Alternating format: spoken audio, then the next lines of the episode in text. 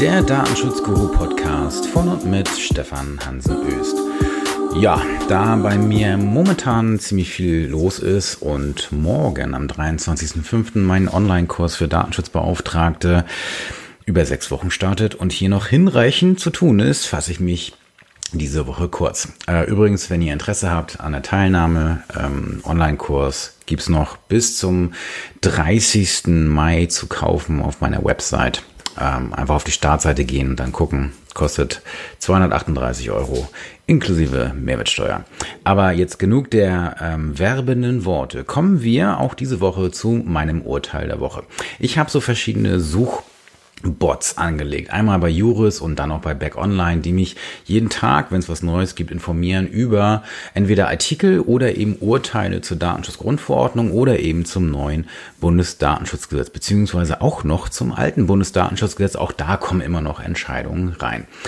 Ja, und diese Woche war es, beziehungsweise heute Morgen hier am 22. Mai 2019, kam eine Meldung von Juris rein zu einer Entscheidung, einem Urteil vom Landgericht Köln, die 26. Zivilkammer, und zwar durfte die sich mit dem Auskunftsanspruch nach Artikel 15 der Datenschutzgrundverordnung befassen. Das Urteil ist vom 18.03.2019. Es handelt sich um ein Teilurteil und ich verlinke das Urteil, das öffentlich zugänglich ist, über die Rechtsprechungsdatenbank von Nordrhein-Westfalen ähm, in den, in Anführungsstrichen, Show Notes.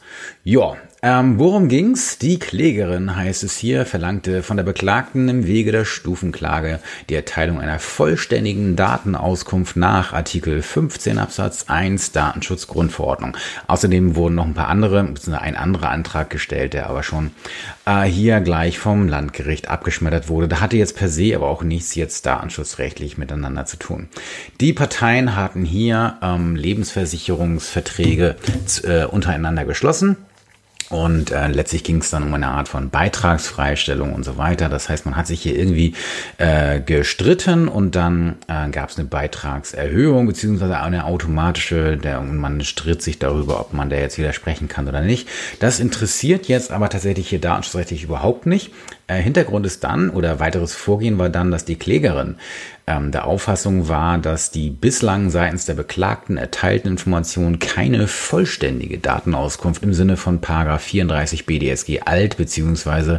Artikel 15 Absatz 1 der Datenschutzgrundverordnung darstellten. Deswegen sei hier die Beklagte verpflichtet, sämtliche gespeicherten Informationen herauszugeben. Es geht also möglicherweise hier nicht nur um einen Auskunftsanspruch, sondern vielleicht auch um ein Recht auf Kopie. Aber da wir hier nur von Artikel 15 Absatz 1 sprechen, also offensichtlich wohl nur ein Auskunftsanspruch. Hm, ob jetzt die Klägerin da so gut beraten war, sei mal dahingestellt. Gut, ähm, dann hat äh, hier letzten Endes wurden die Anträge gestellt und dann kommt das Landgericht Köln im Hinblick auf den Auskunftsanspruch zu folgendem Ergebnis. Also zunächst mal war die Klage zulässig zum Auskunftsanspruch, das also schon mal äh, gut. Das heißt, ein deutsches Gericht darf entscheiden.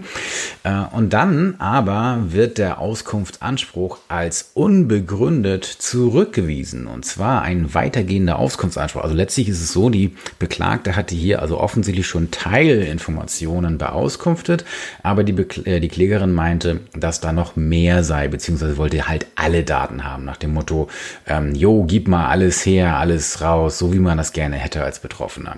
Und das ist eben für die Verantwortlichen oder völlig egal, ob es jetzt eine öffentliche Stelle ist oder ein Unternehmen, das ist immer Pain in the Ass, wie die Amerikaner sagen. Das heißt, das sind die Dinge, die wehtun, denn so ein Auskunftsanspruch ist nicht nur nervig in Anführungsstrichen, sondern der kann auch für erheblichen Aufwand sorgen.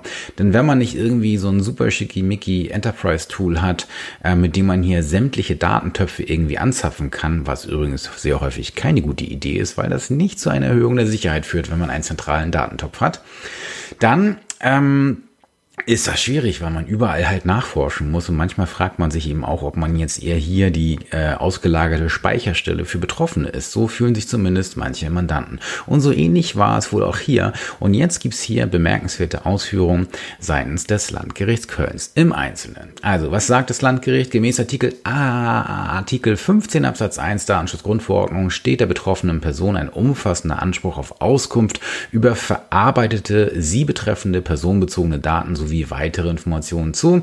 Die Information muss hm, hm, hm, enthalten. So, da verweisen Sie eben auf Artikel 15 und dann eben die Buchstaben A, äh, also Absatz 1, Buchstabe A, B und C. So, und dann äh, gibt es einen kurzen Ausflug dazu, dass personenbezogene Daten eben alle Informationen sind, die sich auf identifizierte oder identifizierbare Personen beziehen und eine Verarbeitung wiederum jeder Vorgang im Zusammenhang mit personenbezogenen Daten sei. Insofern, so das Landgericht, ergibt sich ein umfassendes Auskunftsrecht bezogen auf die gespeicherten bzw. verarbeiteten personenbezogenen Daten. Dies beinhaltet Daten wie Namen oder Geburtsdatum genauso wie jegliche Merkmale Merkmale, die die Identifizierbarkeit einer Person ermöglichen können. Zum Beispiel Gesundheitsdaten, Kontonummer und so weiter. Nach diesen Grundsätzen und auf Grundlage der Erwägungsgründe stellen ärztliche Unterlagen, Gutachten oder sonstige vergleichbare Mitteilungen anderer Quellen ebenfalls personenbezogenen Daten dar. So, das heißt, erstmal sagen Sie, okay, alles klar, der Begriff der personenbezogenen Daten ist weit und das beinhaltet eben zum Beispiel auch Gesundheitsdaten, Akten und so weiter, ärztliche Unterlagen, Gutachten. Das ist alles soweit richtig und ähm, auch richtig, dass das Landgericht Köln hier eben von einer weiten Auffassung der personenbezogenen Daten und der Verarbeitung personenbezogener Daten ausgeht. So, dann geht's aber noch weiter. So, jetzt kommt nämlich die Einschränkung und jetzt kommt hier der Kavumhammer. Nach der Auffassung der Kammer, so das Landgericht Köln, bezieht sich der Auskunftsanspruch aber nicht auf sämtliche internen Vorgänge der Beklagten, wie zum Beispiel Vermerke oder darauf, dass die betreffende Person sämtlichen gewechselten Schriftverkehr, der dem Betroffenen bereits bekannt ist, erneut ausgedruckt und übersendet erhalten kann. So das OLG Köln zu 34 BDSG Alterfassung und so weiter. Rechtliche Bewertungen oder Analysen stellen insofern ebenfalls keine personenbezogenen Daten in diesem Sinne dar. Der Anspruch aus Artikel 15 dient nicht der vereinfachten Buchführung des Betroffenen, sondern soll sicherstellen, dass der Betroffene den Umfang und Inhalt der gespeicherten personenbezogenen Daten beurteilen kann. Folgerichtig bestimmt Artikel 15 Absatz 3 DSGVO, so führt das Gericht weiter aus, dass der Betroffene eine Kopie lediglich der personenbezogenen Daten, die Gegenstand der Verarbeitung sind, erhält. Vorliegend hat die Beklagte verschiedene Auskünfte und Informationen erteilt und angegeben, dass weitere personenbezogene Daten über die Klägerin nicht gespeichert seien bzw. verarbeitet wurden. So, und dann fehlte es weiterhin, so das Landgericht Köln am substantivierten Vortrag, welche Informationen seitens der Beklagten darüber hinaus noch verarbeitet worden sein könnten. So, das heißt, da ist nichts gekommen.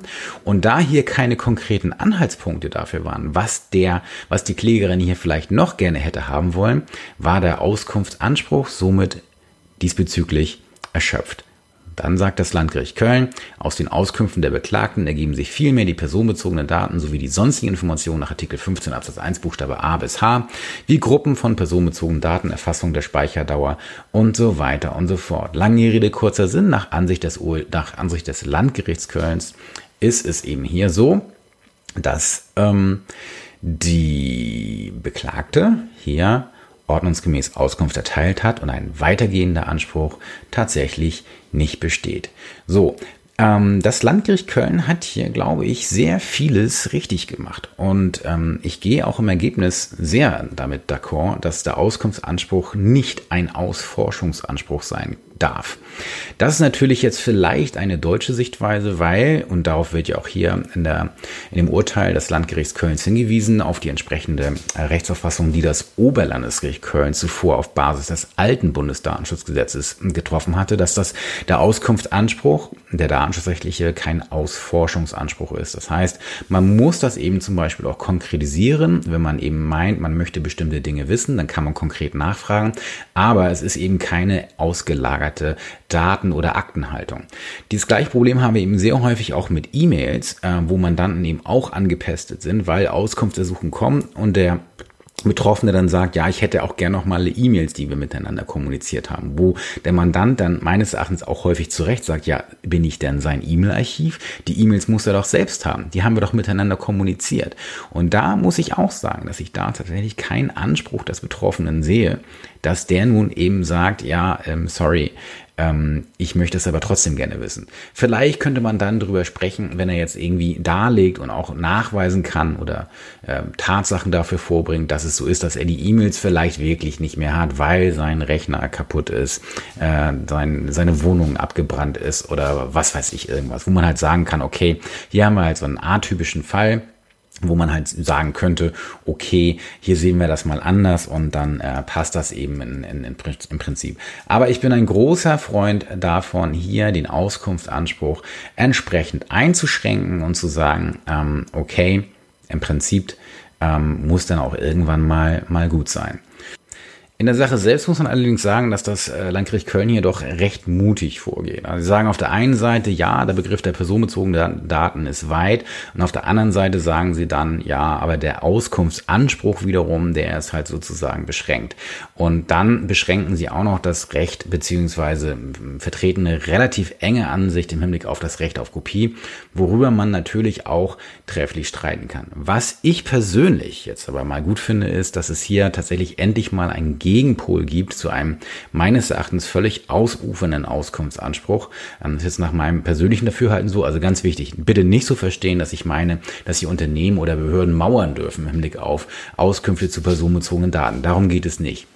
Ich hätte aber ganz gerne, ich halte es für extrem sinnvoll, wenn der Auskunftsanspruch tatsächlich so verstanden wird, dass er eben gerade im Hinblick auf die Transparenz und Fairness für die Verarbeitung für den Betroffenen und auch mit der Maßgabe, dass zum Beispiel ähm, Artikel 8 der Grundrechtecharta natürlich einen Auskunftsanspruch im Hinblick auf die verarbeiteten Daten vorsieht.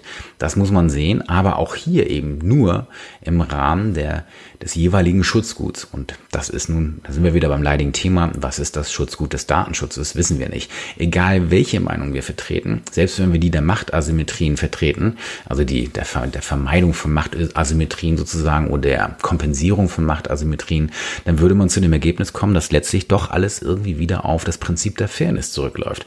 Und es kann, es ist nicht im Sinne der Fairness, wenn der Betroffene hier einen umfassenden Ausforschungsanspruch gegenüber den Verantwortlichen hat, sondern es muss ausreichen, wenn er hier sich auf bestimmte Dinge beschränkt und dann entsprechend seine Rechte wahrnehmen kann. Das sind aber nur meine zwei Cent zum Thema und das kann man sicherlich anders sehen. Ich persönlich begrüße aber, dass wir erstens hier eine Entscheidung haben, die sich sehr wohl mit den Fragen auseinandergesetzt hat. Zweitens kann man natürlich dogmatisch darüber streiten, ob die im Hinblick auf das Kappen dieses Auskunftsanspruchs, ob die korrekt ist oder nicht. Aber genau darüber werden wir halt diskutieren müssen und das wird sicherlich nicht das letzte Urteil gewesen sein. In diesem Sinne, bis zum nächsten Mal.